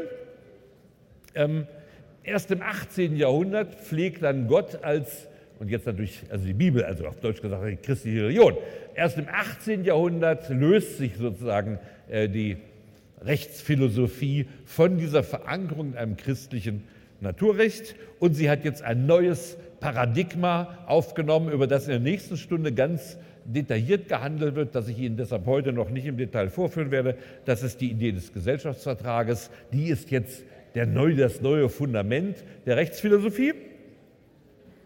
Und von daher kommt man dann eben vom Naturrecht zum Gesetzesrecht als der modernen Form, dass also das Recht gesetzt wird von einer dazu legitimierten Instanz wobei wir dann mit der Entwicklung des demokratischen Gedankens uns darüber einig sind, dass diese legitimierte Instanz nur diejenige äh, Institution sein kann, die im Staat über die beste demokratische Legitimation verfügt. An sich müsste die Bevölkerung selbst das Gesetz geben.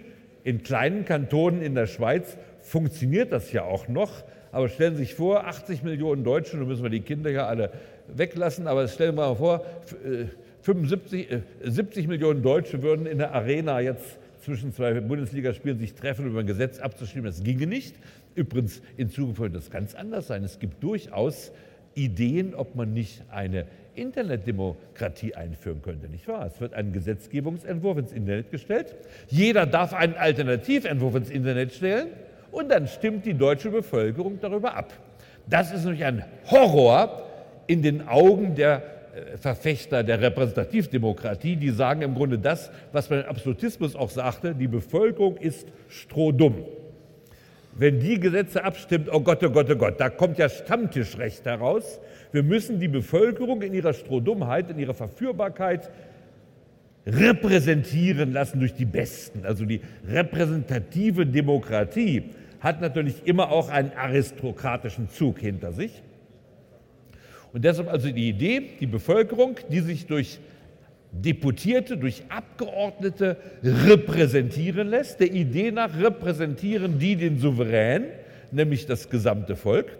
Und der Souverän lässt sich das in der Regel auch lange gefallen, bis er hin und wieder mal eine Revolution macht. Die kann glücken oder sie kann daneben gehen, nicht wahr? Wir in Deutschland sind, gelten als nicht sehr erfahren und erfolgreich in Revolutionen, aber immerhin ganz so wie soll ich sagen, ganz so jämmerlich haben wir uns auch nicht angestellt. Die 1848er Revolution war zunächst ein voller Erfolg und erst in der Folgezeit konnte sich also dann mit militärischen Mitteln ähm, äh, die, der fürstliche Absolutismus wieder durchsetzen. An sich war die 48er Revolution ein grandioser Erfolg. Leider ist sie dann letzten Endes doch gescheitert. Die 1918er Revolution war ein totaler Erfolg und die 89er-Revolution in der DDR war ein totaler Erfolg. Man hat ja dann bald, übrigens auch im Westen, das Krenzwort von Wende benutzt. Die Wende, das war ein Wort von Krenz, das geschaffen wurde, um die weitere Herrschaft der SED zu legitimieren. Wir wenden uns, aber jetzt sozusagen nach gewendeter äh, äh Einstellung geht es mit frischer Kraft des Sozialismus weiter voran.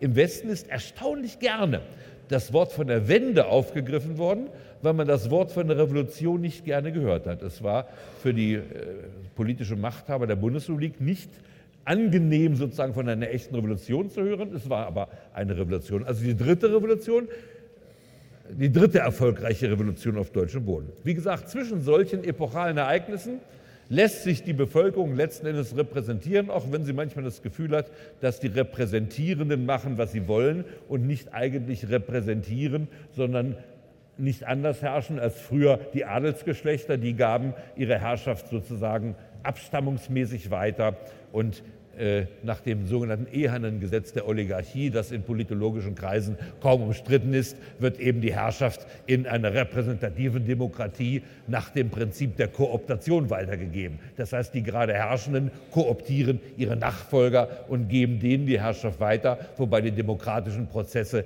in Wahrheit Akklamationsprozesse sind. Das ist eine in moderner Politologie eigentlich völlig unbestrittene Sicht der modernen Demokratie. Zu ihrer Legitimation kann man eines immer anführen, alle anderen Modelle sind noch schlechter. Das berühmte Wort von Churchill, ich finde die Demokratie grauenhaft, aber alle anderen Staatsformen sind noch grauenhafter, also gibt es der Demokratie ähm, keine Alternative. Gut, und in dieser Demokratie nun wird das Gesetz als Vorrecht des Parlaments gesehen, das übrigens das Parlament sich erst erkämpfen musste. Die Theorie, dass wir also die Teilung der Gewalten haben und dass dann das Parlament sich die Gesetzgebung erkämpft, geht natürlich zurück auf den von mir schon mehrfach angeschriebenen Montesquieu. Und wir haben dann im 19. Jahrhundert die konstitutionelle Monarchie, wo der Monarch sein ehedem ihm von Gottes Gnaden verliehenes Gesetzgebungsrecht. Das war nämlich die offizielle Rechtfertigung. Der liebe Gott wirft so von der Wolke, auf der er sitzt, die Gesetzgebungskompetenz den Monarchen in den Schoß. Und die sitzen da alle, die Mehrzahl war ja grenzdebil, die sitzen da alle so und lassen sich von der Wolke als per Gottes Gnaden die Gesetzgebungskompetenz runterwerfen. Zur Rechtfertigung konnte man sagen, das war in Wahrheit natürlich ein Organisationsprinzip. Ohne Monarchie wären über viele Jahrhunderte wäre nur die, der totale Kampf aller gegen aller die Folge gewesen, die Rechtfertigung der absoluten Monarchie durch Hobbes, die haben Sie sicher im Gymnasium schon gelernt. Der Mensch ist im Naturzustand jedem ein Wolf, Homo homini lupus. Die Staatsgewalt muss souverän sein, damit diese Menschen, die sich nur schädigen, gegenseitig endlich unter eine einheitliche Ordnung gezwängt werden. Und die wird dann eben im Absolutismus dem Monarchen überantwortet, wobei die absolutistische Theorie im 19. Jahrhundert, die es ja immer noch gab, es gab immer noch absolutistische Staatstheoretiker im 19. Jahrhundert und die rechtfertigten die Monarchie immer mit der Idee, dass der Monarch aus der Parteienherrschaft sozusagen enthoben ist. Er ist nicht in dem, Zack, in dem Gezänk, in dem Interessenkampf der Interessengruppen und Parteien der Gesellschaft. Er schwebt über den Wolken. Gut, also das Parlament als gesetzgebende äh, Instanz. Und das ist das Gesetzesrecht. Und wir schließen jetzt den Kreis mit dem, was wir vorhin überlegt haben. Die Gesetze sind alle mehr oder weniger nur grenzbestimmt. Es gibt immer wieder große Spielräume. Diese Spielräume werden von der Rechtsprechung geschlossen, sodass die normsetzende Gewalt in der modernen parlamentarischen Demokratie zwischen Parlament und höchstrichterlicher Rechtsprechung im Grunde aufgeteilt ist. So, und jetzt kommen wir zu der inhaltlichen Frage. Muss denn dieses Gesetz nun, um Recht zu sein, inhaltliche Qualitäten erfüllen? Wir haben damit anlässlich der Diktatorenbestrafung ja uns schon umgetan. Wir wollen es jetzt wieder aufgreifen und zu einem endgültigen Ergebnis führen. Wenn wir keinerlei inhaltliche Qualitäten an das Gesetz herantragen würden oder anders formuliert, wenn wir keine inhaltlichen Anforderungen an das Gesetz stellen, dann ist Recht alles, was ein Machthaber befiehlt. Dann unterscheidet sich das Recht nicht äh, von der Herrschaft einer Machtklicke oder, um wieder unseren alten Augustin zu zitieren, Recht ist das, was der Chef der Räuberbande befiehlt. Dann ist Recht also auch kein Sollen, dann wäre Recht ein Müssen im Sinne eines Befehls, den ich befolgen muss. Es hätte sozusagen keine moralische Qualität, es hätte nur eine rein faktische Qualität. Und gegen diese Sicht des Rechts, die man sich natürlich durchaus rein gedanklich zu eigen machen könnte. Gegen diese Sicht des Rechts hat sich eigentlich nun die Rechtsphilosophie seit 2500 Jahren einhellig gewendet. Sie hat gesagt, nein, Recht ist nicht nur der Wille irgendeines Machthabers, also Recht fließt nicht aus der Mündung von Maschinenpistolen. Recht muss auch inhaltliche Qualitäten erfüllen. Und diese inhaltlichen Qualitäten, die man nun schwer im Einzelnen gleich angeben kann, werden dann durch einen Sammelbegriff äh, zusammengefasst. Recht ist auf Gerechtigkeit hingerichtet. Damit taucht der Gerechtigkeitsbegriff erstmals mit auf, neben dem Rechtsbegriff. Und die Frage ist, wie ist das Verhältnis von Recht und Gerechtigkeit? In den Zeiten des Naturrechts glaubte man, dass das eigentlich identisch ist, nicht wahr? Recht ist die ewige Gerechtigkeit, das, was entweder der menschlichen Natur notwendig entspricht oder was eben der menschlichen Vernunft entspricht oder was uns von Gott für alle ewigen Zeiten als unser Recht gegeben ist. Da war also Recht mit Gerechtigkeit identisch. Der Idee nach. In dem Moment, wo wir Recht als etwas Gesetztes, als etwas vom Gesetzgeber Gemachtes empfinden, positives Recht, ne, Gesetz, Pone, Gesetzesstelle positives Recht, also gesetztes Recht, in dem Moment taucht erstmals die gedankliche Möglichkeit auf, dass Recht und Gerechtigkeit voneinander abweichen. Zugleich taucht eigentlich erst seitdem man sich kritisch mit solchen Fragen befasst, die Frage auf, gibt es sowas wie Gerechtigkeit überhaupt? Was, gibt es denn Kriterien, Gerechtigkeit zu ermitteln? Ist Gerechtigkeit nicht vielleicht nur ein Wort, ein Wort ohne Inhalt, ein vielleicht ideologisches oder demagogisches Wort, weil jeder sagt, ich habe die Gerechtigkeit gepachtet? Das eine ist also, das, diese letzte Frage, die werden wir im letzten Kapitel der Vorlesung dann behandeln, im Gerechtigkeitskapitel. Ist es überhaupt sinnvoll, von Gerechtigkeit zu sprechen, ist das vielleicht nur ein, ein, ein, ein rein fiktiver Dialog, so ähnlich wie bei Engel. Es gibt ja eine unglaubliche, reichhaltige Literatur, übrigens nicht nur im Christentum, auch in anderen Religionen, über die Natur der Engel. Ich habe mich mal damit befasst, äh, weil ich so wissenschaftstheoretisch interessant fand. Es gibt Streitigkeiten im theologischen Bereich zwischen den Sorten der Engel und der Einteilung der Engel, den Aufgaben der Engel. Ähm, alles ist ja paranoisch im Grunde natürlich. Es ist ja, wenn man das heute liest, denkt man, die hätten alle in Haar im Grunde ihre Bücher schreiben müssen. Aber darüber sind ernsthafte philosophische Kontroversen ausgetragen worden über die Art der Engel, über die Sorten der Engel, über die Aufgaben der Engel und so weiter.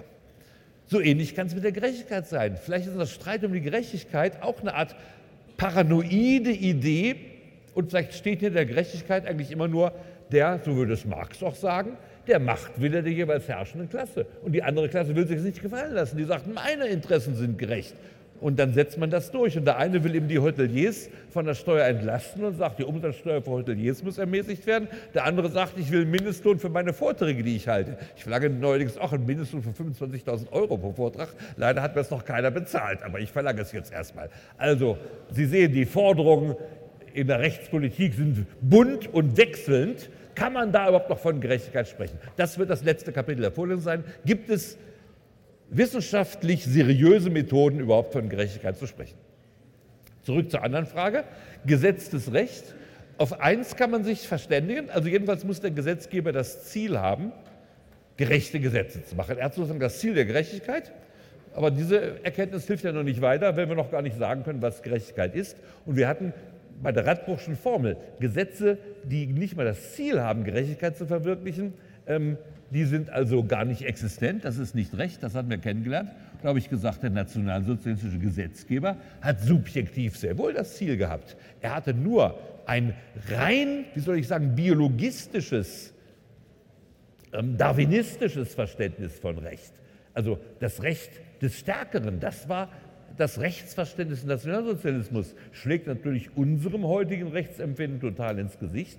Aber es ist natürlich eine in sich logisch durchführbare Idee, dass der Stärkere alles Recht hat. The winner takes it all gibt es, glaube ich, sogar einen Song. The winner takes it all, the loser is looking small oder so ähnlich.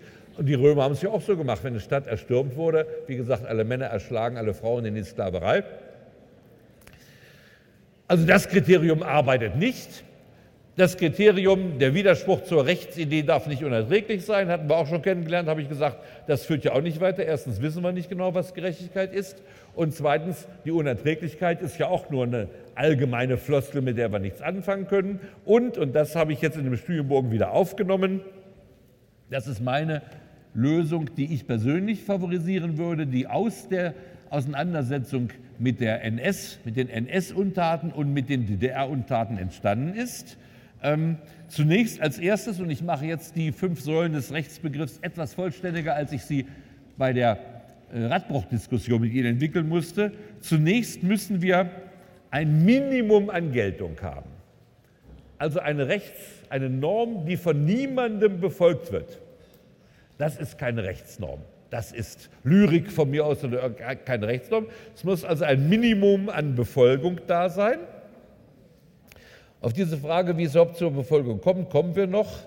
Ähm, der Idee nach das war im 19. Jahrhundert weit verbreitet, lebt die Rechtsordnung überhaupt nur von der Anerkennung der Rechtsunterworfenen. Das waren die berühmten Anerkennungstheorien des 19. Jahrhunderts. Die Anerkennung macht die Rechtsnorm zum Recht. Nun wissen wir heute, dass, Rechts, dass das Dunkelfeld der Rechtsnormmissachtung viel größer ist, als man früher annahm, wohl auch als es früher so gewesen ist. Also jedenfalls muss eine, ein Minimum an Geltung muss da sein und es muss eben auch jemand da sein, der diese Geltung durchsetzt. Also es muss eine Bereitschaft sein, die Sanktionsgeltung, wir hatten über diese Unterscheidung Verhaltensgeltung Sanktionsgeltung schon gesprochen, es muss eine Instanz geben, die sich um die Sanktionsgeltung kümmert.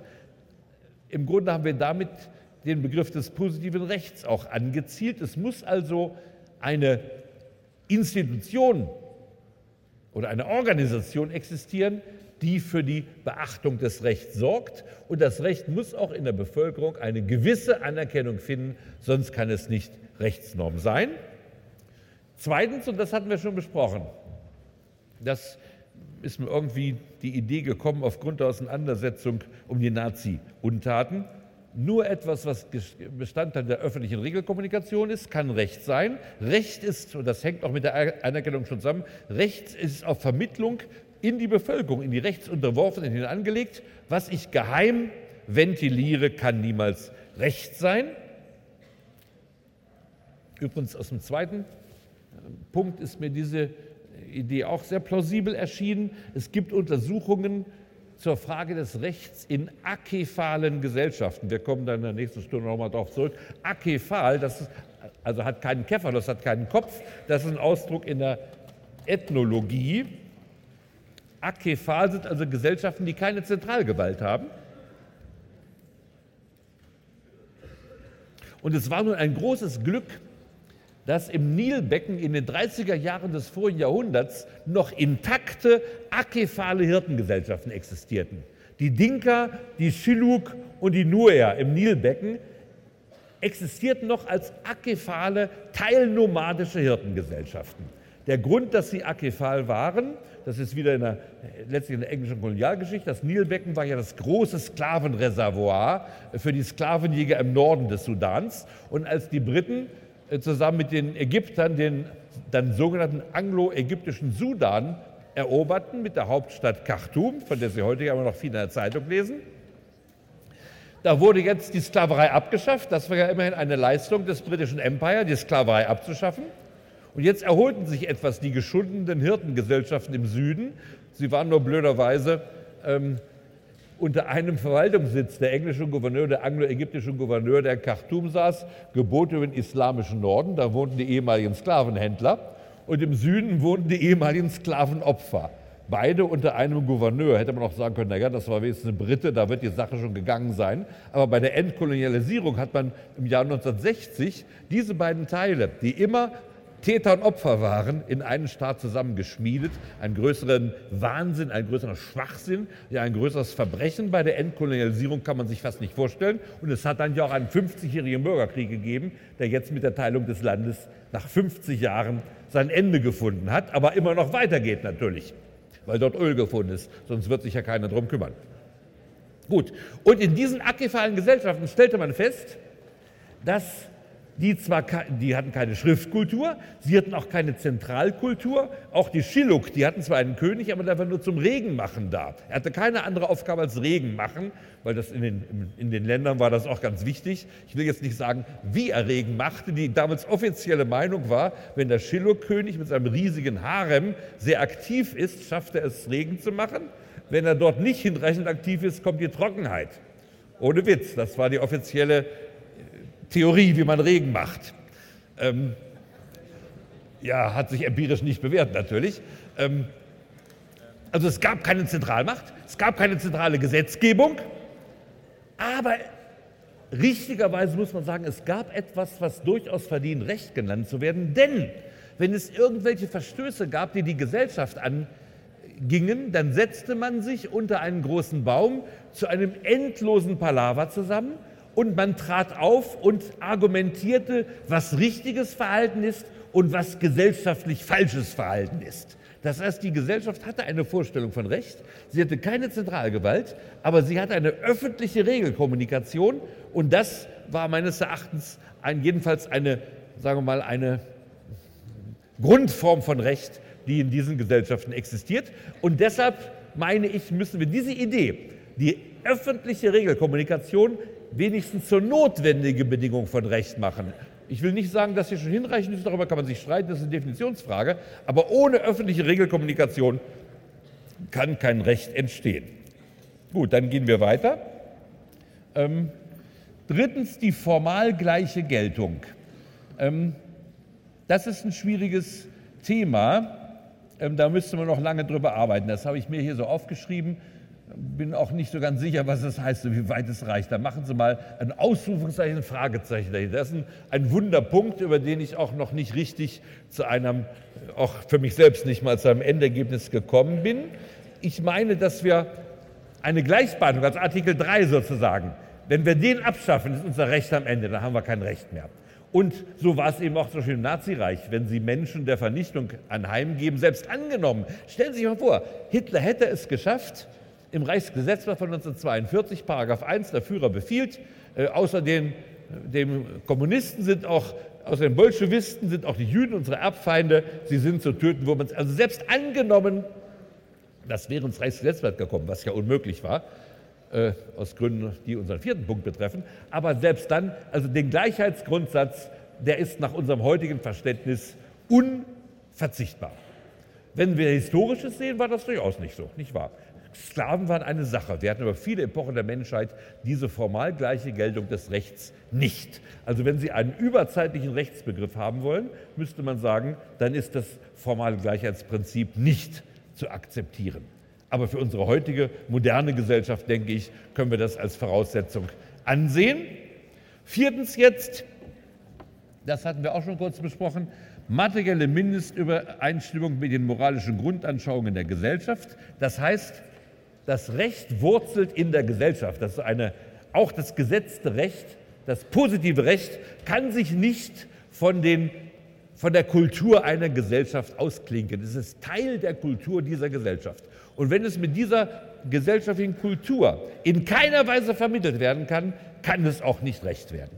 Ich denke, das war auch der Grund, weshalb die Judenmorde, äh, also der SS, geheim gehalten werden mussten. Die deutsche Gesellschaft war sicher im Dritten Reich schon sehr kompromittiert. Das wird man nicht leugnen können, denn immerhin ist ja die Entrechtung der Bürger ist ja hingenommen worden. Die Nürnberger Gesetze, das hat ja die Bevölkerung hingenommen. Man darf aber eben nicht übersehen, die Bevölkerung ist geneigt, sehr viel von einem Gewaltregime hinzunehmen, weil sie Angst hat, schlicht und ergreifend. Das heißt also nicht, dass die Bevölkerung das billigt, aber immerhin, die deutsche Gesellschaft war schon kompromittiert, aber trotzdem solche Massenmordaktionen hätte man der ganzen Gesellschaft nicht äh, mitteilen können. Also hier war der Widerspruch zur Kultur ein unerträglicher. Und schließlich fünftens, das ist auch so eine Idee, die mir gekommen ist, die man, sie, die man auch mit einem Fragezeichen, Ausrufungszeichen verbinden müsste. Recht setzt immer voraus, dass es gewisse Verfahrensregeln zur Lösung von Konflikten gibt. Das ist auch so bei den Nilkulturen, bei den Nuer, Schilluk und so weiter. Die, wenn es da einen Konflikt gibt, dann wird eben, dann holt nicht gleich der Häuptling seine Axt und haut ihm den Schädel ein. Nein, dann wird geredet. Da ist das Palaver, der Konfliktsmechanismus. Wir haben den Strafprozess, den Zivilprozess. Es gibt überall Mechanismen zur Konfliktsregelung und deswegen denke ich, für ein Recht ist eine gewisse Verfahrensregelung notwendig, die Konfliktslösung darf nicht sofort aus der Pistolenmündung kommen. Es muss ein Verfahren für die richtige Lösung gefunden werden. Erst dann kann eine Ordnung den Anspruch erheben, Recht zu sein. So, und da Sie jetzt doch erstaunlich unruhig werden, mache ich das Verfahren, dass ich ganz langsam, ich verfahre jetzt, ich gehe jetzt ganz langsam her, sage, das ist das Ende dieser Stunde, nächste Woche geht es weiter.